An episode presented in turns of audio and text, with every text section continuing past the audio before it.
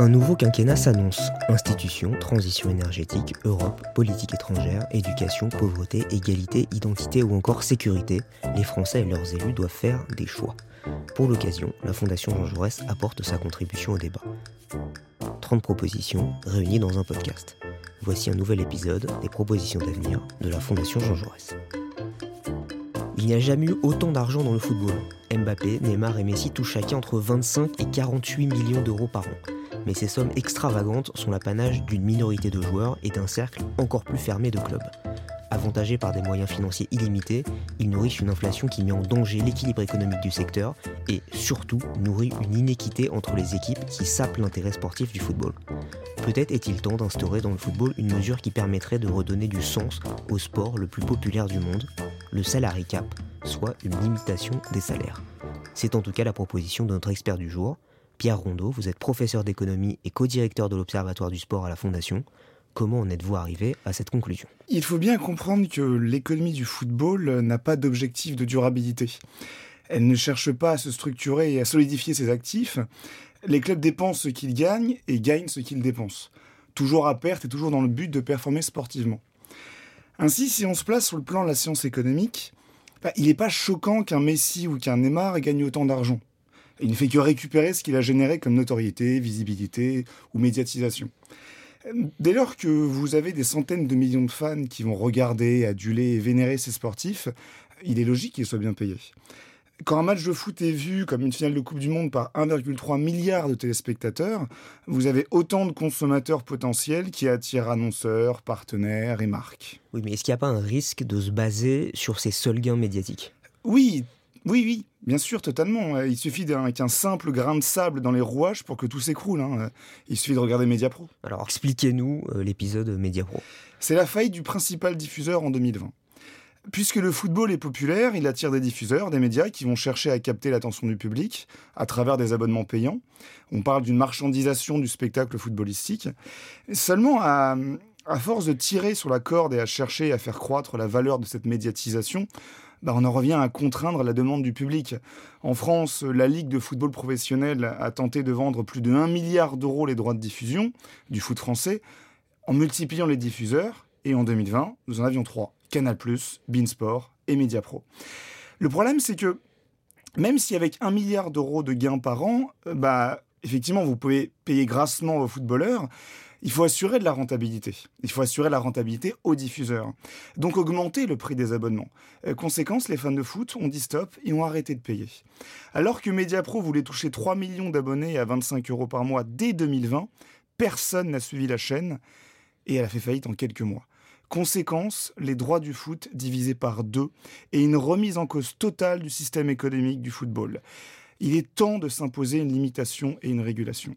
On a donc un système qui est instable et d'ailleurs, on l'a dit en traduction, il est également très inégalitaire. Messi ou Neymar qui sont très bien payés, ce n'est pas du tout le cas de tous les autres joueurs. Et oui, vous avez parfaitement raison. Il n'y a pas, il n'y a pas que le système globalement qu'il faut changer, mais tous ses contours. Selon la, la FIFPro, qui est le syndicat international des joueurs, 45% des footballeurs gagnent moins de 1000 dollars par mois. Donc on est très loin de la caricature des millionnaires en short. De même, ils sont beaucoup plus touchés par des cas de dépression, de détresse, des blessures, des maladies, contrairement au commun des mortels. La vie d'un footballeur, finalement, ce n'est pas juste argent et star system. La théorie économique justifierait la rémunération par la productivité. Et par exemple, si Messi gagne 40 millions d'euros par an, 40 fois plus que le salaire moyen en championnat de France, le problème c'est que ça ne veut pas dire forcément qu'il est 40 fois meilleur que l'ensemble des joueurs moyens de Ligue 1. Il y a quelque chose qui ne va pas ici.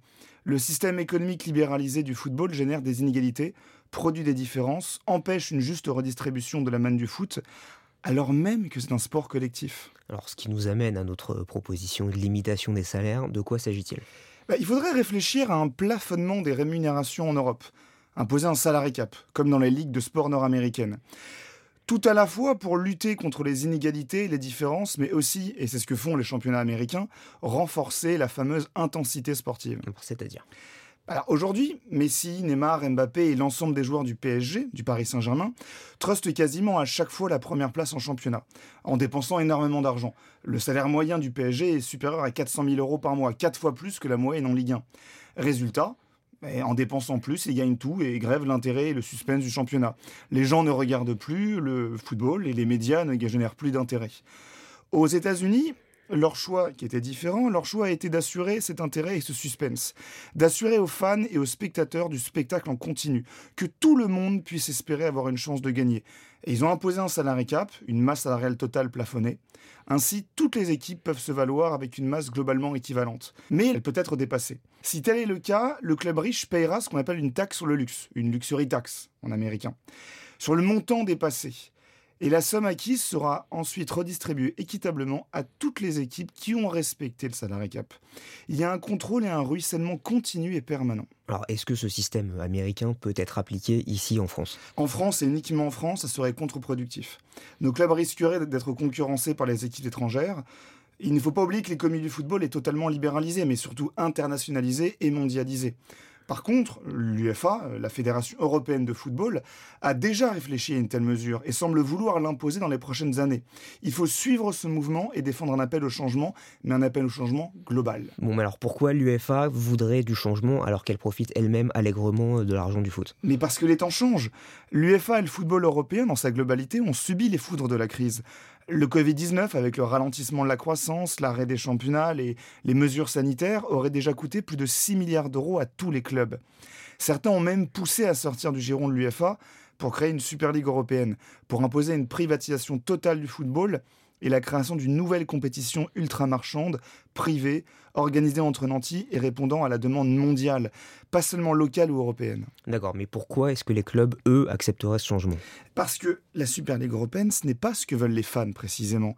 Il ne faut jamais oublier que si le football est si rémunérateur, s'il génère une telle économie, c'est parce qu'il est populaire, parce qu'il est suivi par les fans. Ils ont donc un pouvoir, il ne faut pas l'oublier. Et ces derniers ne veulent pas d'une Super League fermée. Entre les seules grandes équipes, ne veulent pas avoir toutes les semaines des Milan AC Chelsea ou des Barça Liverpool jouer à Miami ou à Shanghai.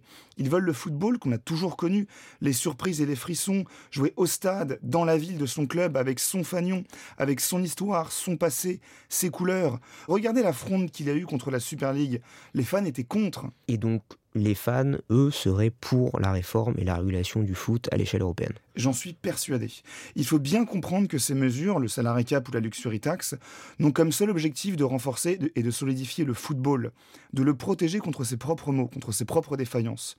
Il faut soutenir la compétitivité, l'intensité, le suspense, assurer le spectacle, admettre que tout le monde peut battre tout le monde, accepter la défaite de son équipe et applaudir la victoire de l'adversaire, ce qui ne rendra la victoire future, la nôtre, que plus belle. Merci Pierre, 30 propositions de réforme réunies dans un podcast, le programme d'avenir de la Fondation Jean Jaurès, tous les épisodes à retrouver sur notre site jean-jaurès.org.